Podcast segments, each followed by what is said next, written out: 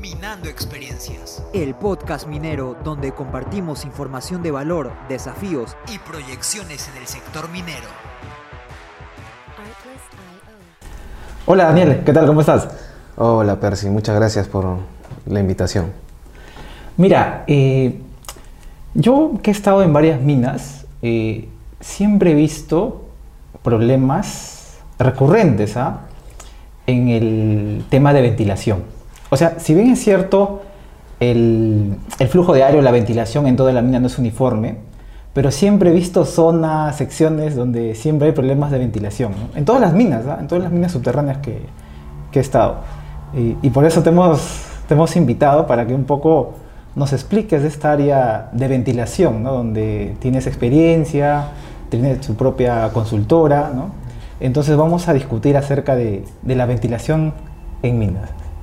Excelente. Eh, pero antes siempre le pedimos al invitado que nos haga un pequeño resumen de su perfil profesional. ¿no? Bueno, eh, con respecto a mi formación profesional, yo soy ingeniero de minas, egresado de la Universidad Nacional de Ingeniería. Eh, acabo de terminar un diplomado en hidráulica minera. Estoy cursando la maestría en diseño de máquinas por la Universidad Católica y cuento con un bachiller en contabilidad. Eh, un poco buscando pues una carrera que sea transversal a las carreras técnicas. ¿no? Claro, complementando la parte de, ingeniería. Así es, ¿no? Creo que las finanzas es una parte importante en todo el aspecto técnico y por ello es que la complementé con, con contabilidad, ¿no? Claro, claro. Y, y, esa etapa, Daniel, o sea, donde, digamos, donde tú terminas la carrera de ingeniería de minas, eh, y esto también lo he conversado, lo he conversado con otros invitados, digamos, hay un espectro pues, ¿no? de, especialidades dentro de la, de la, carrera, ¿no? No solamente esa ventilación, pues hay geomecánica, planeamiento, operaciones. Y a veces entramos en esa nebulosa, en esa etapa de saber a qué carrera o a qué especialidad vamos a, vamos a ir, ¿no? Nos vamos a, valga la redundancia, especializarnos. Eh, ¿Cómo fue esa, esa etapa para ti para entrar al área de ventilación? Bueno, eh, yo creo que, como bien dices, estás en un proceso, en una nebulosa, ¿no? Considero que es muy importante eh, tener una primera experiencia, ¿no? En mi caso, yo tuve una primera práctica en, la mina Yauliyacu, ¿no? Donde pude ver, pues, eh, las distintas áreas, pude probar producción, pude probar, sobre todo, temas operativos, ¿no? Y dentro de eso, debo ser sincero, pues, que sentí un poco que no me había ido muy bien en esa práctica, ¿no? Entonces ahí es donde decidí eh, especializarme en algo. ¿no? Dije, eh, el espectro es amplio, hay muchas cosas por hacer y si uno las quiere hacer bien, tienes que especializarse en algo. ¿no? Entonces es ahí donde entra pues este tirijala entre lo que te gusta, lo que es rentable hacer también en el mercado. Claro, claro. Eh, un poco pues la, la, experiencia que tienes, ¿no? En mi caso yo tengo un, un, ejemplo que son mis padres, que han sido empresarios toda la vida, ¿no? Entonces también por ahí lo veía en el tema de futuro, qué puedo hacer a futuro, ¿no? desde el punto de vista de emprendimiento. Identifiqué que el tema de ventilación era en ese momento lo que podemos llamar un océano azul. ¿no? Había muy poca gente, era, una rama complicada, ¿no? Eh, tenía cosas que me gustaban como era el tema mecánico, ¿no? Eh, y creo que por, esa razón me terminé decantando ¿no? por el tema de ventilación. ¿no? Eh, que te digo, esto fue cuando estaba yo en séptimo, octavo ciclo, ¿no? y desde entonces comencé a estudiar ventilación por mi cuenta. ¿no? Comencé a agarrar libros eh, como el Harman, el McPherson, y comencé desde la página 1 hasta la última página. ¿no? ¿No? Y creo que si, si, me preguntase quiénes han sido mis profesores, aparte de, de los de la universidad, puedo decir tranquilamente que Harman y Marpig son, son mis, mis grandes eh, maestros. ¿no? O sea, te volviste autodidacta, algo así. Sí, sí, en realidad es eh, también una, una habilidad que, que, creo que he sabido cosechar o, cultivar desde muy joven ¿no? y, y, me ha ayudado bastante pues, para poder eh, salir de, este tema de ventilación desde la parte más básica hasta aspectos muy, muy ya, avanzados y desarrollados. O sea, pero esa decisión la tomas en la universidad. O en la universidad. Sí. Es raro, es raro porque normalmente uno termina, ¿no? digamos, experimenta las áreas y recién ahí, digamos, toma una decisión. Y algo que he visto también, Daniel, en, varias minas, eh, el área de ventilación no es un área muy apetecible, ¿no? No es muy, digamos, pedido por los, por los profesionales. Más siempre se van a planeamiento, a operaciones, ¿no? Y es como tú dices, creo que eh, esto del, del, océano azul, ¿no? En su momento, porque no había muchos, y, y, creo que posicionarte en, ese, en esa especialidad también te da un plus, ¿no? Claro. Eh, sí, definitivamente el área de ventilación, si lo ves desde el punto de vista pues, de, de una empresa, eh, puede ser que tenga techo, ¿no? De repente en una mina comienzas como ingeniero, después eh, subes a jefe y después te dicen, oye, pero ya no hay nada más, ¿no? He, he, tenido líderes que, que, me han mencionado, pues que, oye, sí, mira, podrías tú llegar a una superintendencia si te formas en otros aspectos como son el planeamiento y todo eso, ¿no? ¿No? Que, que, también como consultor hay que conocerlo, ¿no? Porque hay que finalmente entender al cliente que termina siendo pues planeamiento, mina, ¿no? ¿No? Pero también hay, a, veo en, en, estos últimos años que ha aparecido pues el área corporativa, ¿no? Mm. ¿no? Vemos ahí personas de, de, gran renombre como Manuel Muñoz, recientemente Arnold Vargas, que están liderando áreas de ventilación pues a nivel corporativo, ¿no?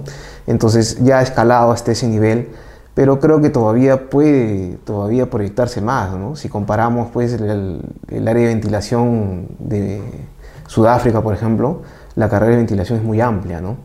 Eh, hablamos de superintendentes de ventilación que ven tanto la parte de ventilación como la parte de salud ocupacional, ¿no? Y, pero ya a un, a un, nivel totalmente distinto al que nosotros manejamos, ¿no? no recientemente, hace un par de años, me, me asocié a la My Ventilation Society of South Africa y me ha permitido pues, participar en algunos cursos ahí de, de, con, con, los colegas sudafricanos y ver pues con qué amplitud manejan todos estos temas, ¿no? Y es muy interesante, ¿no? Hay, hay, que levantarse muy temprano porque son muchas horas de diferencia, ¿no? Mm. Para, allá, para que sea la una de la, de la tarde allá, acá son las 3 de la mañana, ¿no? Entonces mm. hay que hacer ese esfuerzo, pero puedes vivir pues esa experiencia de ver cómo manejan los sistemas de aire acondicionado, cómo manejan el polvo, el ruido, ¿no? y, y, llega a ser hasta ese punto. ¿no? Para poder ejercer el, el, el, cargo de ventilación en Sudáfrica es sumamente complicado. Te piden una serie de, de certificaciones, preparaciones, cursos que los toma pues la, la Cámara de Minas de, de Sudáfrica. ¿no? y que recién con esa certificación tú puedes optar por uno de estos puestos. ¿no? Entonces mm. creo que todavía hay mucho, mucho rango para, para poder desarrollarse. ¿no? Y creo que conforme la minería se vaya desarrollando va a ir ganando pues más, más nivel el tema de ventilación. ¿no? Sí, yo creo que acá estamos un poco rezagados, ¿no? Con, digamos, he visto lo que tú dices, sí, este, tuve la oportunidad también de trabajar con, con Manuel en, en EXA eh, ya digamos estas áreas, ¿no? Que, o sea, digamos, varias empresas mineras tienen varias unidades, ¿no? Entonces hay, digamos, un gerente, un jefe corporativo que, que ve todas las unidades y ya, digamos, eh, no solamente ves una mina, ¿no? Sino ya lo ves a nivel macro, ¿no? Claro. Y ahora, Daniel, esa parte, digamos, o sea, terminas la universidad y tú ya sabías, digamos, que te ibas a especializar, ¿no? En, en ventilación. ¿Cómo fue, digamos, ya entrar a trabajar, ¿no? O sea, Mira, eh, yo tengo una experiencia muy, muy, muy bonita en, con respecto a este tema. ¿no? Yo en realidad comencé dando servicio. ¿No? O sea, cuando comencé en este mundo de la ventilación, que era, como te digo, séptimo, octavo ciclo, uh -huh. vi pues que el océano era totalmente azul, ¿no? No había muchos eh, especialistas, o, o, si los había, todavía había muchas cosas por desarrollar, ¿no? Entonces, eh, en ese momento el Benzing recién empezaba, recién era una herramienta que salía al mercado. Eh, me acuerdo eh, con, con, Edu Salcedo, pues en la uni, eh, como contactamos con Benzing, hicimos la traducción del software, una de las primeras traducciones del software del inglés al español. ¿no? Entonces, eso nos valió para que nos pudieran dar una licencia y poder practicar con el software. Y a raíz de eso, eh, hubo mucho interés de distintos profesionales, ¿no? lo cual no, nos llevó como Mindflow, en primer lugar, a fundar Mindflow. ¿no? Dijimos, oye, acá hay una oportunidad. ¿no?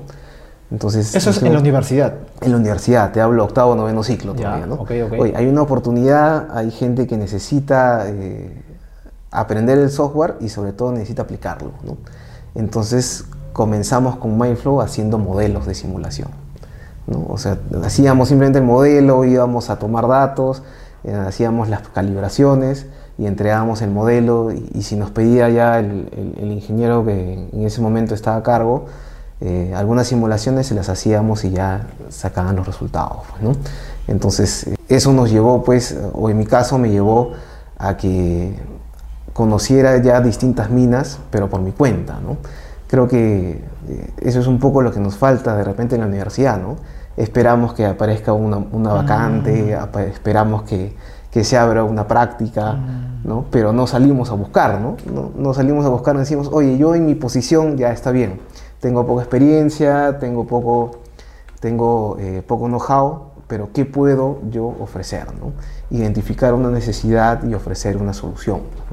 Entonces, eh, en mi caso había pues el benzing que recién empezaba, el mercado no conocía el benzing y comenzamos dando pues esto de aquí, ¿no? Y pude conocer minas muy pequeñas, trabajando en, minas de oro en Chala, por ejemplo, ¿no? con algunas empresas junior australianas, ¿no? y de ahí poco a poco fuimos subiendo el nivel. ¿no? Eh, hicimos el modelo de, Santa Teresa, Santa Teresa, hicimos Santa Teresa, hicimos Cayoma, Arequipa. Arequipa. Eh, y de pronto llegó el reto. Llegó el reto con Cerro de Pasco, una mina que es conocida pues por su complejidad, es conocida por, por su nivel de, de, minería. Una mina escuela, ¿no? Eh, creo que Cerro de Pasco Paraxia es conocida pues para la, para la, minería antigua como para la minería moderna. ¿no? ¿Por qué? Porque tiene un mineral complejo, tiene aguas ácidas, tiene eh, una situación con la comunidad que lo hace pues un caso único. ¿no? Entonces llego ahí y eh, es la primera mina donde tomo datos, hago la simulación y me sale pues una cosa totalmente distinta. Mm. ¿no? En la mina tú veías que el aire salía y en el modelo veías que el aire entraba. Entonces ahí surge una, una oportunidad pues, de poder incrementar más el know-how. Entonces recuerdo en, esa oportunidad estaba liderando la, unidad minera el ingeniero Teodoro Quispe que nos acompaña. ¿no? Entonces fui sincero con él, le digo, ingeniero, ¿sabe qué? La verdad que su mina es muy compleja y no me sale. Le digo, ¿no, ¿No quiere contratarme? Y tío lo que dije pues se mata de la risa, ¿no? Se comienza a reír, me dice, jaja, te dije, te dije que acá ibas a aprender, me dijo. Mm. Ya, anda a la superintendencia mina que te contraten, ya hablaste conmigo. y entonces como ingeniero de ventilación. Y empecé como asistente de jefe de ventilación, ¿no? Eh, ahí conocí a otro de mis grandes maestros, Niceforo Palacín, ¿no? Creo que es la, la, persona que me ha podido enseñar pues cómo manejar el campo, ¿no?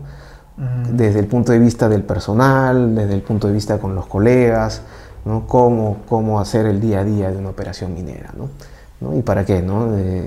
una de las personas que le puedo agradecer bastante también es Niceforo Palacín. ¿no? Entonces ahí fue donde tuve la oportunidad de conocer y mejorar mucho más este conocimiento en ventilación, ya no solamente en los libros, ya no solamente en casos que cumplían las reglas de los libros, ¿no? Mm. sino ya conocer un caso pues que aparentemente rompía lo tradicional, rompía lo cotidiano y se presentaban pues aspectos termodinámicos, zonas de alta temperatura, presencia de ácido, entonces ya ahí es donde uno crece, ¿no? En los problemas donde, es donde uno se hace más rico. ¿no? O sea, en esa parte, digamos, ahí complementaste, digamos, el conocimiento teórico con, con la práctica. ¿no? Exacto, ¿no? Y, o sea, y de ahí, este, digamos, seguiste en otras empresas mineras, ¿o cuál fue tu, tu idea en ese momento? No, eh, bueno, ese fue el, el, único cargo que tuve como ingeniero de ventilación o como asistente, porque de ahí se tuvo, tuve la oportunidad ya de liderar un equipo de ventilación que fue en la mina Cobriza, ¿no? O sea, ya te hablo que tenía yo 22, 23 años, es que no me recuerdo, y se da la oportunidad pues de... Una me, jefatura me ofrecen la jefatura de ventilación de la mina Cobriza. ¿no? Con 23 años. 23 años, ¿no? Entonces, es raro también. Eh, yo que, he visto muchas áreas, muchas minas, es raro. 23 es años. Raro, ¿no? Pero, pero se da la oportunidad y, y bueno, dijimos, vamos con todo, ¿no? ¿No? Como a veces digo, sin miedo al éxito, ¿no? Claro, claro, siempre. ¿Y para qué, no? Eh, creo que Cobriza terminó siendo pues una mina que aprecio mucho, que una mina que, que, que, que la llevo dentro de mí siempre eh, por su gente, por la experiencia que he vivido ahí. Es la mina que me ayudó a sacar mi, eh, mi título ya, a colegiarme, ¿no? Porque fue una mina que era una cosa que todos los días los trabajadores hacían una hora de huelga de brazos caídos. ¿no? Llegaban, se sentaban y me decían, ingeniero, ¿ya mejoró? Ingeniero, ¿ya mejoró? Ingeniero, ¿ya mejoró? Mm. Todos. Y era una cosa que todos los días, vamos adentro, a ver, ¿qué hacemos? Yo creo que involverse en el problema ¿no? De- de- te ayuda pues a desarrollar un poco de la creatividad. ¿no? Si tienes el conocimiento, tienes el, el- el bagaje técnico, ese estrés que te va a generar pues el estar ahí en el, en el medio, en el calor, en, Mm. en el problema, ¿no? hace que tú mismo por supervivencia busques pues en- Busques la solución. la solución, ¿no? Claro. Y, y- y llegó pues la solución, ¿no? Llegó la solución que era invirtamos todo el circuito. La gente, pero no, pero no, que siempre lo hemos hecho así, ¿no? Mm, romper el siempre hemos hecho así por, oye, probemos esto, ¿no? Que tiene estas ventajas, ¿no? Y sobre todo sustentar, ¿no? Oye, ¿por qué es que está pasando esta situación que tenemos ahora y qué podemos hacer para revertirla, ¿no? Entonces, sustentar la- tus ideas, sustentar tus propuestas, creo que es algo importante que debemos eh, aprender a hacer, ¿no? Eh, y es así como eh, se solucionó y se habilitaron más de 2 millones de toneladas de, de- de la mina cobriza, ¿no? 2 millones que demoraban en extraer porque la gente ya no quería entrar, porque era un calor pero insoportable, ¿no? Mm. Y recuerdo que el- después de la mejora, el reclamo principal de los trabajadores era, ingeniero, ya no puedo tirar mi bolo en la rampa porque el aire estaba saliendo por la rampa, ¿no? O sea, salía caliente ya por donde entraba antes era la zona de descanso, ya no era la zona de descanso, de porque ahora el tajo, la zona de producción estaba pues fría, ¿no? Estaba ventilada, estaba eh, apta para poder eh, trabajar, ¿no? Esos, esos problemas de ventilación, Daniel, yo recuerdo, o sea, es- es- estas zonas, ¿no? Donde se, se acolchonaba, ¿no? Donde, digamos, no había un buen flujo de aire, eh, a veces también se daba porque eh, la gente se olvidaba de encender el ventilador, las compuertas, este, también, digamos, eh, factores este, humanos, digamos, fuera del tema del, del diseño, ¿no? se ve ese, ese tipo de cosas, pero, pero sí, el tema de ventilación he visto, hace poco, en, en septiembre, estaba en una mina, igual, o sea, había zonas, y además, la gente cuando sale, y eso también su- supongo que tú lo has vivido, el, la- el color de su, de su cara cambia, ¿no? O cuando se sacan la, el respirador, ¿no? ¿Te acuerdas esas, esas, esas épocas? Claro, no, sí, este... ¿Qué pasa, no? Que muchas veces hay criterios para diseñar, ¿no? Entonces, eh, un diseño débil definitivamente va a estar sujeto a lo que tú mencionas, ¿no? A que pequeños cambios alteren, pues, el, el normal funcionamiento del sistema, ¿no? ¿No? Pero si tú haces un, diseño fuerte, un diseño robusto, eh, tiene que ser un diseño que justamente haya pensado en todas estas cosas, ¿no? En estas variables, ¿no? Entonces, sabes que si pones una puerta que va a ser accionada por una persona, Está sujeto definitivamente está sujeto pues a, a la voluntad de esa persona. Así ¿no? es. ¿No? Y si esa puerta va a estar en un punto crítico que te va a alterar todo el sistema, definitivamente vas a tener problemas. ¿no? Y ahí es donde de repente viene el tema del día a día, ¿no? El, el tema del día a día del ingeniero de ventilación eh, es un tema más de repente de bombero, ¿no? A veces la- el mismo ritmo operativo, el- los recursos que tenemos ¿no? para, para una operación eh, como área de ventilación a veces no son lo suficientes. ¿no? Y hace pues que vayamos acumulando, acumulando, acumulando ciertos problemas que al final terminan siendo incontrolables. ¿no? Enton- Entonces es ahí donde también como, como consultor creo que vamos a dar un valor distinto, ¿no? En el sentido de que, oye, yo no vengo a ver tu manga, yo no vengo a ver tu puerta que se, que se abrió, no se abrió, ¿no? Sino que yo vengo a darte una visión holística de tu sistema, ¿no? ¿Qué está pasando tanto en interior como en exterior, ¿no? Y por qué es que estás teniendo estos problemas que tú dices, oye, ya he hecho de todo lo que, lo que, lo que hago normalmente y no encuentro No, solución. no mejora la ventilación. ¿no? Exacto, ¿no? Mm. Entonces, eh, entonces, eso es lo que nosotros damos como valor agregado, ¿no? Y por eso es que nuestros estudios eh, normalmente no son, pues, oye, no es que voy a ir tres, cuatro días a tu mina, ¿no? Normalmente nos vamos mínimo dos semanas, ¿no?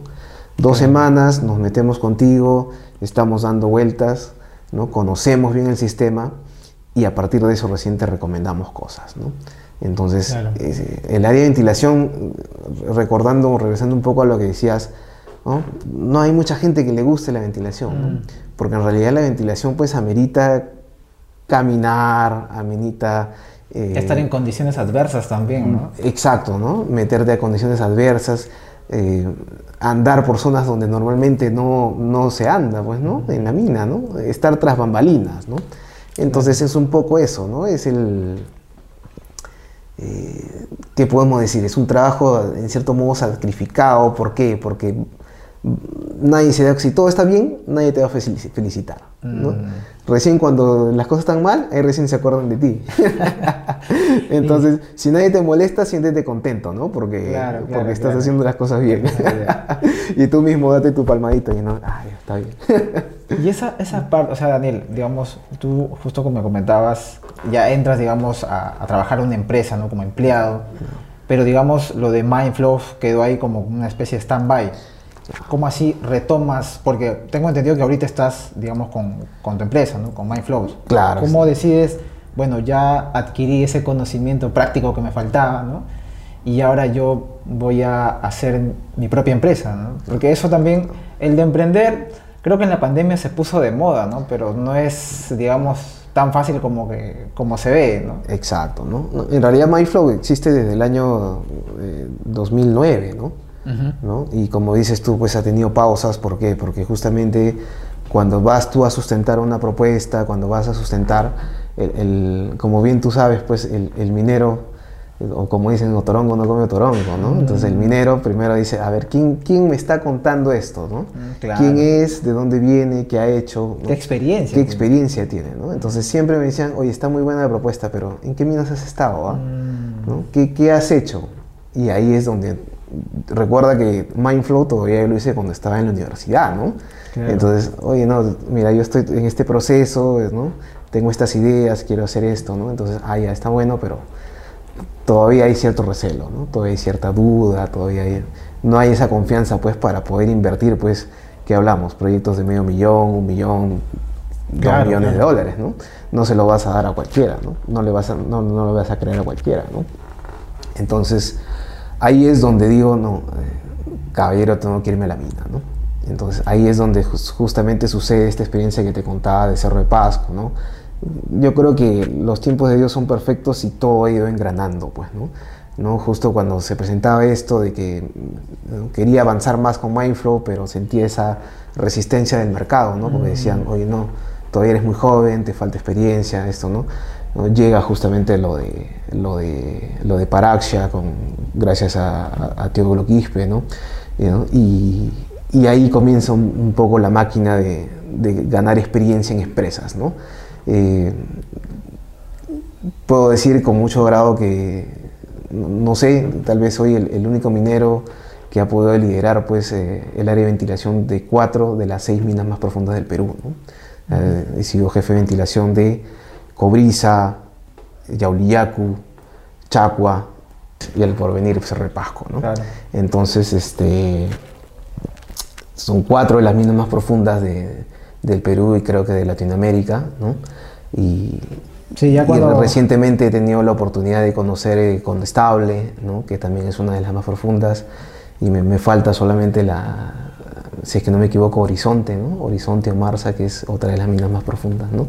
y para volver a haber visto pues todas estas minas que tienen un- una particularidad, ¿no? el a- hacerlas tan, el tener tanta profundidad, tanto en campane, agrega pues ciertos ciertas variables al sistema de ventilación. ¿no? La temperatura, No- por ejemplo, No es, no es lo mismo tener una mina pequeña, ¿no? de menos de 500 metros de profundidad, que hablar minas pues que ya superan el kilómetro. Como Bien, Yauriyaco. ¿no? Exacto, ¿no? ¿no? O sea, entrar al túnel Graton pues es una experiencia pero única. pues, ¿no? Sí, sí, sí, claro. ¿no? Y, o sea, y entonces, digamos, dejas la parte, digamos, del el trabajo, ¿no? Como empleado y ya te metes de lleno a Mindflow.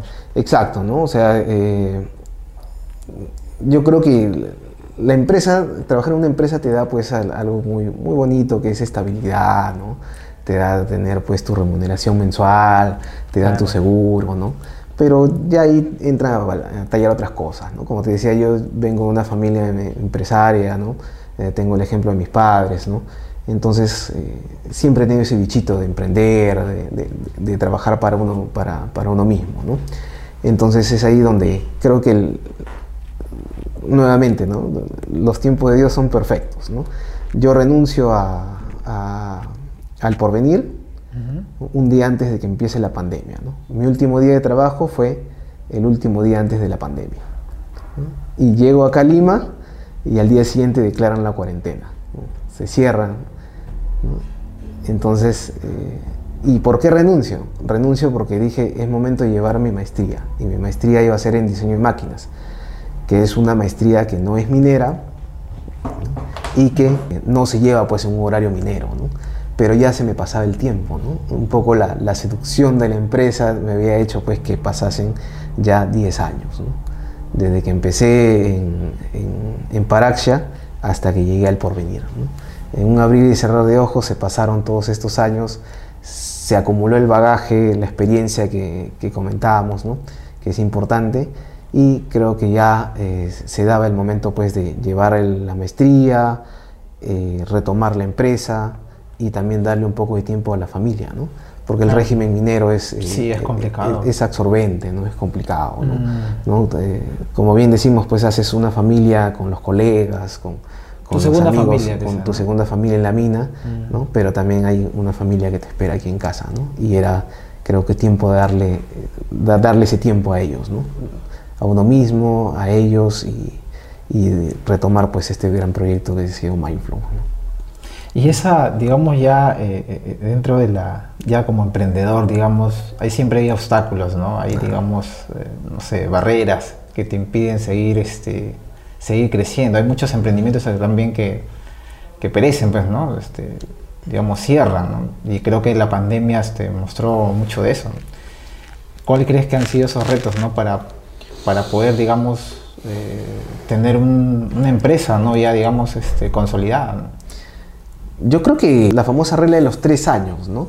Siempre mm. dicen, una mm. empresa tiene que aguantar tres años. Mm, no solamente lo he leído, me lo ha dicho también este, eh, mi, padre, ¿no? que tiene muchos años de haciendo empresa, dice, no, tú tienes que aguantar, aguanta, aguanta, ¿no? Obviamente las estrategias con las que aguantes ya son las que te definen pues como, como emprendedor. Eh, creo que no es mi primera experiencia, cabe resaltar eso. Eh, Mindflow ha tenido distintos capítulos en los cuales ha tenido que caerse, soportar multas, soportar mm. pues este, auditorías por parte de la SUNAT, ¿no?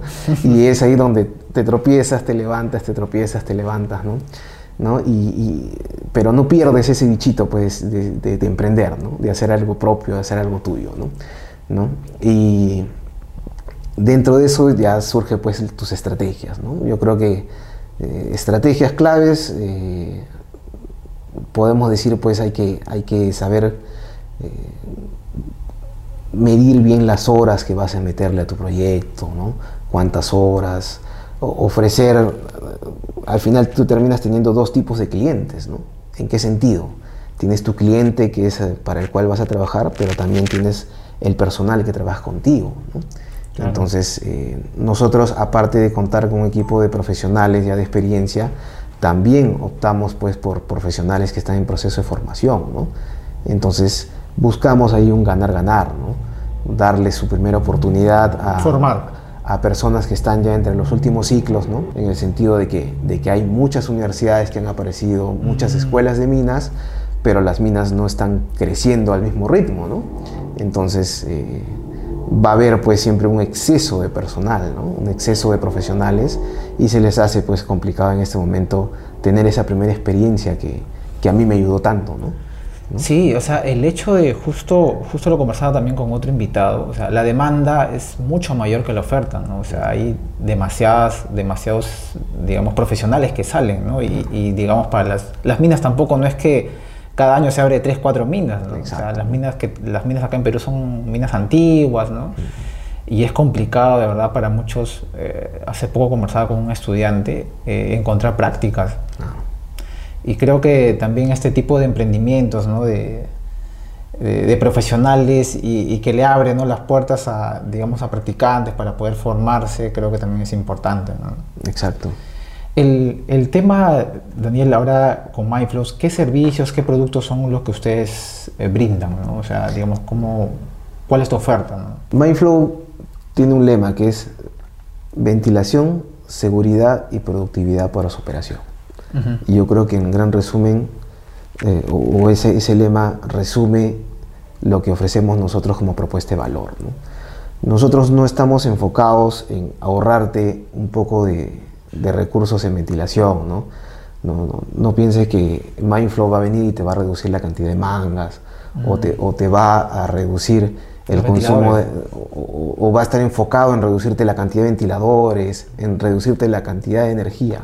¿Por qué? Porque un kilowatt que tú ahorres en energía no se va a comparar en las toneladas que tú puedes incrementar si tienes un ambiente seguro y en condiciones para que tu operación se desarrolle de manera correcta. Veo que muchas veces la operación tiene problemas ¿no? para cumplir sus objetivos, ¿no? Y, y, es porque a veces demora la ventilación o entra el equipo y se totalmente se llena de humo o lamentablemente llega a ocurrir un accidente mortal, ¿no? un accidente mortal que te termina paralizando de repente una zona y que termina decantándose pues en pérdidas para, para, para una operación minera. ¿no?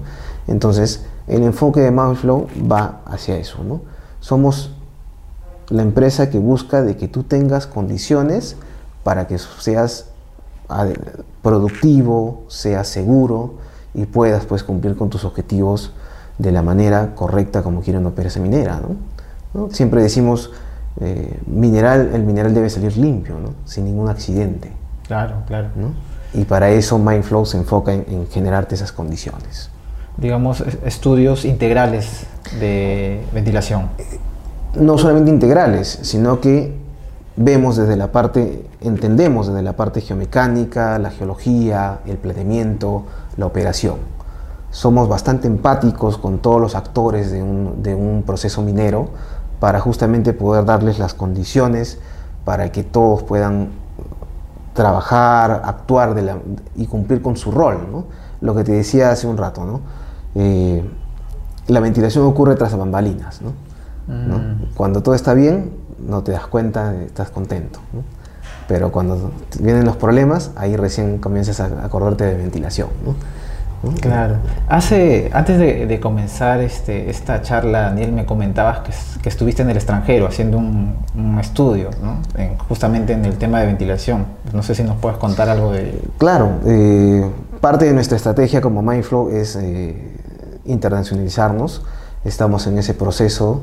Hemos ya tocado proyectos en México, recientemente hemos estado en Nicaragua, hemos podido participar de un proyecto en Rusia. Y creo que esto nos ayuda a ampliar pues, nuestra visión de lo que se ve en el extranjero. En primer lugar, eh, las condiciones son muy, muy diversas. ¿no? Puedes eh, ver un proyecto en Rusia en el cual eh, el verano es de 10 grados centígrados y el invierno llega hasta menos 60 grados centígrados. Y hay que trabajar con sistemas que requieren calefacción, donde el método de explotación, pues estamos hablando de, tiempos de vida de 150 años. ¿no? Imagínate una mina, que, ¿qué haríamos nosotros con una, mina pues, de 150 eh, años de vida? ¿no? sería muy interesante, ¿no? Pero no tenemos ese, tipo de mineralogía, que, que, sí se presentan por ahí. ¿no? O puedes hablar de minas muy, muy calientes, ¿no? como las que hemos podido ver en Nicaragua, en los cuales están bordeando los 45 50 grados de temperatura dentro de la mina, ¿no? ¿Y debido a qué? Debido a que estamos hablando de una zona, pues, eh, una zona volcánica, Nicaragua tiene volcanes activos, ¿no? Entonces todo eso hace, pues, que las condiciones dentro de la mina sean, pues, bastante eh, severas, ¿no? ¿no? Y, y, ahí justamente se decanta el tema de la productividad, ¿no? O sea, la, minería peruana es altamente productiva, ¿no? Eso sí, varios me lo han dicho, o sea, a veces pensamos un, amigo me decía, A veces, no sé, pareciera que nos explotan acá, porque en otros lados el régimen laboral es, es distinto, ¿no? Exacto, ¿no? Y, pero va asociado a las condiciones, ¿no? O sea, en las minas de Perú tienes aire frío, pues, en la altura, ¿no? Que hace, pues, que tu mina esté relativamente fresca, ¿no? ¿no? Eh, son casos particulares, pues, que ya se presentan procesos exotérmicos que hacen que empeoren las condiciones, ¿no? Pero, por ejemplo, otras minas en el extranjero, estamos hablando de que ya hace calor en superficie y hacia adentro de mina también el mineral es caliente, o sea, hace un montón de calor, pues, donde si, sacan un, disparo cada dos días están contentos, ¿no? Ah, sacamos un disparo, ¿no? Porque trabajar ahí es sumamente complicado, ¿no? O minas donde hace tanto frío que ¿no? Cayó una tormenta de menos 60 grados de, temperatura, donde nadie sale de su casa, ¿no? Entonces, igual, ¿no? Si, lograron entrar a la mina, bacán fue porque no se congeló la boca mina. Entonces, eh, creo que estamos muy benditos con, con, la, las condiciones que tenemos acá en Perú. Hay que aprovecharlas y, esperemos pues que la, situación política mejore para justamente poder sacar el, el mayor provecho. Eso, eso esperamos todo. Y, con respecto, Daniel, al tema tecnológico, ¿no? O sea, eh, digamos, eh, ¿qué avances has visto en tema de software, en tema de hardware? Eh, por ejemplo, yo he visto ya, digamos, el monitoreo, esto hace, hace años se hace, ¿no? El tema del, monitoreo de los ventiladores, ¿no? de forma remota. Pero ¿qué otros, ¿qué otros avances has visto en, en el tema tecnológico? No, yo creo que el, tema del monitoreo todavía se está implementando, no hay muchas minas que lo tengan. ¿Por qué? Porque justamente lo que te comentaba, ¿no? Eh, veo que todavía hay muchos sistemas con sistemas débiles, ¿no? que están sujetos a mucha variabilidad, ¿no? muchos cambios, y ahí es un poco donde de repente la, la tecnología todavía no soporta ¿no? estas variables, estas condiciones. ¿no? En el tema de invertir en una nueva tecnología, Sí es interesante, hay muchos, hay un retorno interesante, siempre y cuando tengas ya tu sistema previamente optimizado. Entonces, estamos hablando de que la, gente quiere meter tecnología, Que, no está mal, porque hay que ir a la vanguardia, hay que, hay que comenzar a practicar pues ahora lo que va a ser definitivamente un estándar en el futuro, pero existe un paso previo, que es optimizar nuestro sistema para poder tener un verdadero valor, un verdadero retorno de esta inversión. ¿no? A veces eh, nos venden pues mucho, sí, mira, invierte acá, invierte en esta tecnología y vas a poder ahorrar tanto. Y en la práctica no se da el caso. ¿no? ¿Por qué? Porque resulta que esa mina no tenía el aire suficiente o no lo tenía bien distribuido. ¿no? Dijeron, sí, vamos a automatizar el ventilador y resulta que lo automatizaron, pero no, no, evacúa, no evacúa el gas correctamente porque dentro del sistema necesita corregir muchas cosas. ¿no? Y en lo que veo, eh, en cierto modo, la tecnología en ventilación ha llegado a un punto en el cual no está avanzando tan rápido. ¿no? ¿Por qué? Porque todavía eh, no se ha implementado esto que ya está funcionando. ¿no? Veo que se viene también un tema de los vehículos eléctricos, por ejemplo. ¿no? Recientemente hemos estado trabajando en un proyecto que ya tiene por consigna que toda su flota de producción va a ser eléctrica. ¿no? Y eso te, te cambia totalmente. Te cambia totalmente el esquema. No es que te elimine la ventilación, porque mucha gente piensa, no, ya. O, escuchamos, ¿no? Mucha gente que dice, no, ya, con los vehículos eléctricos, olvídate, ya no necesitas ventilación, Daniel. No sé qué vas a hacer tú, porque ya. ¿no? a futuro va a desaparecer la carrera. ¿no? ya, ya, ya fuiste, ya, ¿no? Sin embargo, comienzan a aparecer otras cosas, ¿no? La, fuente de contaminación de, los vehículos eléctricos termina siendo el calor, ¿no? Entonces ya se abren dos, dos, dos, rangos, ¿no? Las minas que tienen que pensar en el calor como las minas que no, ¿no? ¿Por qué? Porque tienes aire fresco disponible, en, eh, que hablamos, pues minas de 4.000 metros hacia arriba, ¿no? Entonces ahí va a haber pues un nuevo espectro de estudios, un nuevo campo que hay que eh, ya prepararse ¿no? para enfrentar pues este tema del calor en las minas. ¿no? Claro, y, en base a tu experiencia, Daniel, quizás hay muchos colegas, muchos ingenieros que quieren especializarse en el tema de ventilación. Eh, ¿Qué recomendación, qué comentario le puedes dar? ¿Qué, ¿Qué, es lo que se viene? ¿no? ¿Cuál es su proyección para esta especialidad? Bueno, para, para, los colegas que piensan este, especializarse en ventilación, ¿no? Eh, es, yo creo que el, área de ventilación es un área bastante bonita, bastante compleja. ¿no? Eh, es un área donde definitivamente no van a ser el centro de atención, ¿no? porque como decíamos, pues es un área que está tras bambalinas y de las cuales solamente te acuerdas cuando están las cosas mal. ¿no? Pero si te gustan los problemas, si te gusta resolver problemas complejos, si te gusta pues analizar cosas a profundidad, el área de ventilación tiene, eh, eh, tiene ese, ese, bichito, ¿no?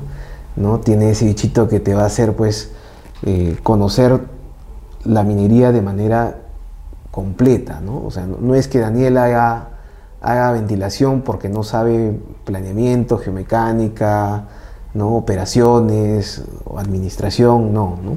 sino que eh, yo personalmente considero que hago ventilación porque justamente domino todos los temas. ¿no? Estoy en la capacidad de poder hablar del sostenimiento de una chimenea con el equipo de geomecánica, estoy en la capacidad de entender pues, cuál es la propuesta para maximizar el valor o la rentabilidad de una operación minera eh, en base a la secuencia de explotación de, una, de un cuerpo mineralizado. ¿No? Estoy en la capacidad de, poder entender qué es lo que necesita el operador minero pues, para poder lograr esa, ese, rendimiento ¿no? que de repente sea, sea considerado para el proyecto. ¿no? ¿no? ¿Qué es lo que va a necesitar para que salga pues, la cantidad de disparos que necesita, que salga el mineral con la frecuencia que la necesita? ¿no? Entonces, todo eso debemos ser capaces de poder integrar y poder eh, introducir dentro de nuestro análisis que finalmente decante pues, en un sistema que atienda las necesidades de todos los actores. Y, eso es lo bonito de la ventilación, que te vas a romper el coco pues, con un rompecabezas que dónde le meto una chimenea, dónde le pongo un ventilador, dónde meto más aire, dónde saco más aire, ¿no? ¿Qué pasa si, si le saco por aquí, aumenta la temperatura por allá? Y al final tienes que encontrar ese balance, ese balance que te permite pues tener una operación segura y productiva gracias a que tienes un ambiente adecuado de trabajo. Hay, que recordar simplemente, creo, la, hay una, la regla de tres que le llamamos, ¿no? Hay que, no hay que olvidarnos de que una persona puede vivir tres, tres semanas sin comer, tres días sin tomar agua, pero solamente tres minutos sin respirar. ¿no? Entonces a veces nos olvidamos de eso porque damos por sentado que las condiciones son adecuadas donde vamos a estar. ¿no? ¿No? Eh, quisiera pues nombrar a McPherson. ¿no? McPherson nos dice que el minero es como un astronauta, en el sentido de que se interna pues, o, va hacia zonas desconocidas. ¿no? La diferencia con el astronauta es que el minero no tiene un tanque de oxígeno en la espalda. ¿no? Y eso nos hace, creo, eh, personas de mucho valor al entrar pues, a una operación minero subterránea. ¿no? Claro, claro. Ah, bueno, ahora con la última reglamentación ya se, implementó el tema de los autorrescatadores, ¿no?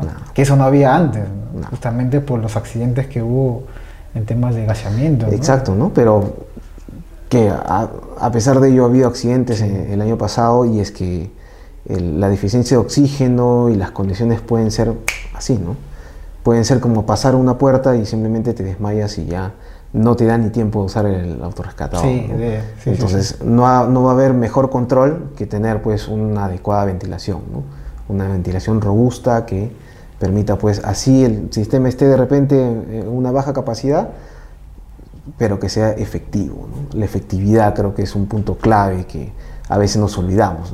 Simplemente decimos ya que, que corre el aire, que suena el ventilador, pero no pensamos en la efectividad que realmente debe tener ese sistema. Claro, claro. Interesante todo esto, todo lo que nos comentas, Daniel. Eh, creo que ha sido una charla bien, bien interesante.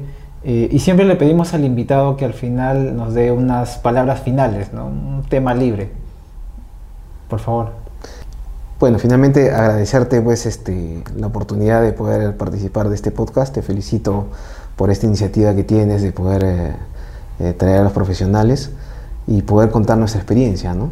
Ya eh, eh, creo que las canas están pintando en, el cabello y como me dijo un amigo, pues una vez me encontré con un colega de la universidad, me dice, oh, ¿qué pasó con tu cabello? Dice, ¿no? Le digo, es parte del negocio. Digo, ah, ya, entonces te has valorizado, me dice, ¿no? Y creo que con esta poca experiencia ¿no? que, que, he podido recordar durante estos años, eh, creo que como tema libre podría mencionar el tema de la aplicación de tecnología. ¿no? Creo que eh, hay un boom ahorita, todo el mundo quiere entrar al tema de meterle en la inteligencia artificial, meterle al, a cómo aplico pues, los algoritmos para poder encontrar una, una alternativa a mis problemas, ¿no? pero estamos de repente olvidándonos de temas claves, ¿no? como una adecuada recolección de la información, ¿no? o entender los software. ¿no? He tenido oportunidades de entrevistar a jóvenes que me dicen, sí, yo soy especialista en, inteligencia artificial, ¿no? pero cuando le preguntas qué es un perceptrón multicapa de una red neuronal, se quedan callados simplemente.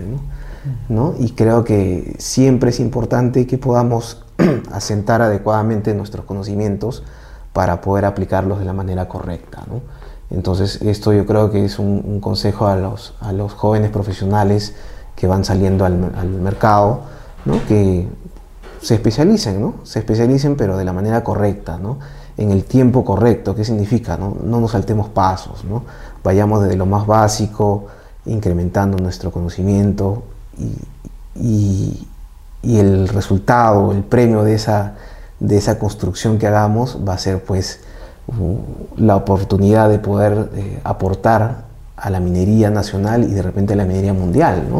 ¿no? Yo creo que ya después de todos estos años como dedicado a la ventilación, eh, he visto una nueva oportunidad de poder ahora eh, aportar pues a la reglamentación, por ejemplo, ¿no?